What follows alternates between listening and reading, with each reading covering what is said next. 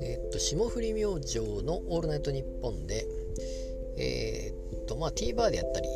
Netflix であったりいろいろな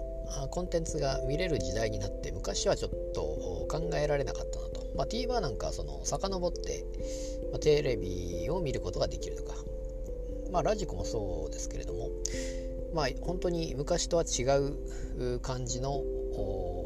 何て言いますかねコンテンツを消費する時代になっていると。いうことでまあ私はあのネットフリックスは見てないんですけれどもまあ、TVer をたまに見たりですね、えー、まあ、ワウワウを見たりといったところなんですがあまあ、こうなってくる例えばじゃああれ見たかどうかみたいな話に、まあ、コミュニティの中で多分なったりするわけですよね。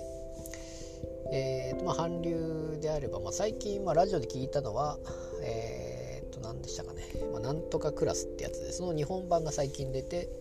えー、六本木クラスというので、まあ、最近ドラマが始まったと。いうことで、まあ、それをきっかけでちょっと私も第1話を見てみたんですけども、まあ、そんな感じで、えー、まあ、遡って TVer であれば見ることができる時代になっていると。いうことですけれども、まあ、本当に、えー、例えば漫画であれば、まあ、ネット上でもまあ、ジャンププラスとか隣のヤンジャンとかですね。たまに見たりもしますけれども、まあ、それどころかそのツイッターにあのー、漫画を載っけるというパターンも、えー、結構見受けられるなと。その作者ですよね。作者が自分のツイッターに載っけて、えーと、例えば第1話第2話あまあ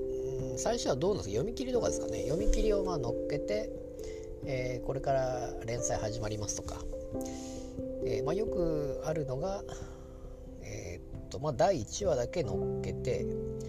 で続きは単行本を買ってくださいっていう流れにすると。で結構そのツイッターで載っけるとそのいいねを、えー、押し切れないとか1回ねを言いたいけど1回しか押せねえのが残念だみたいな感じで、えー、まあそういう画像であったりも見たりしますけども、まあ、そういう方用にとにかく単行本で読めますよというような流れを作ったりというのが、まあ、ツイッター上ではあったりしますが、まあ、とにかくそういう漫画であったり、まあ、ドラマであったりとそういうのがいろいろ見ることができる時代であってでその中でコミュニティの中で、えー、あれ面白かったけど見たみたいな話になるわけですよね。でそれを見てるかどうか。たくさんのコンテンツがある中でその何を見るかっていうのの影響を受けるのはやっぱりコミュニティだと思うんですけども。でそれをじゃあ見たかどうかってまあ見ないと、まあ、仲間に入れなかったりするわけで。多分そういう方は見るんですよね。でそうなってくると前も話に出たとは思いますけどもその倍速視聴であったり飛ばし視聴であったりという方がそこで出てくるのかなととりあえずあらすじだけ知らないと、えー、話に乗っていけないみたいな方って多分いると思うんですね。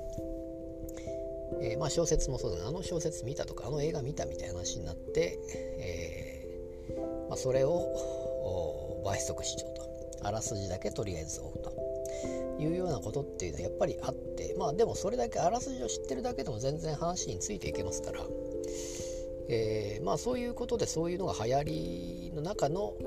まあ、流れの中の一つなのかなと。たくさんコンテンツがあってそれを全部消費しないといけないというそんな時間はないわけですから。それはもうあらすじだけでも追っておこうというような流れになると。そうするとじゃあ今後どうなるのかっていうのはなんか前話したような気もしますけども、まあ、そういう流れもあるのかなと思いました。